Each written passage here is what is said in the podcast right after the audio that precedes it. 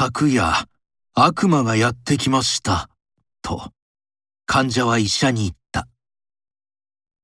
癌で死にかけている私に、地獄へ落ちてもいいのなら、もっと生き続けさせてやるという取引を申し出たのです。もちろん、私は喜んでこの申し出を受けましたよ。私はまだ生き続けなきゃならんのです。仕事がありますのでね。そこは、がん研究所の患者病棟の一室だった。医者は、この患者の言葉にあまり驚かなかった。死期の迫った患者の妄想だろうと判断したのである。何しろこの患者は、ただ胃がんであるというだけではなく、その癌が食道や肝臓へも移っていて、死ぬのは時間の問題だと思われていたからである。ところが、それから1ヶ月が経ち、2ヶ月経っても患者は死ななかった。それどころではない。入院当初は半死半生だったこの患者は、ますます血色が良くなり、元気になってきたのだ。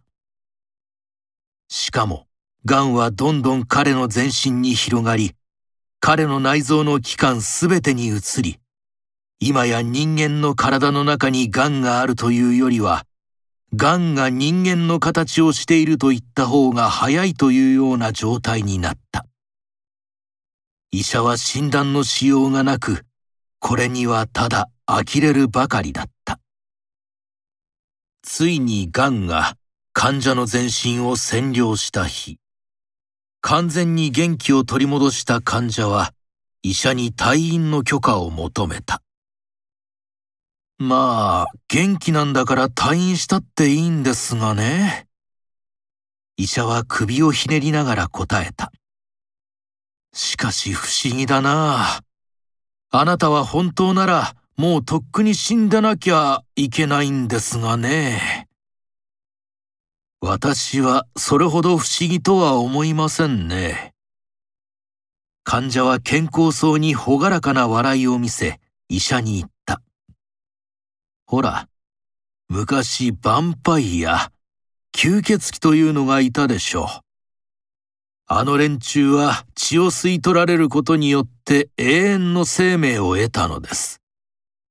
私も全身を癌に侵されたため、完全に癌と一体になり、もしかするとこれで永遠の生命を得たのかもしれないのです。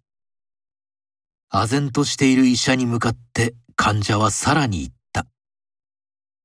ところで、長い間病人用の食事だったもので腹が猛烈に減っています。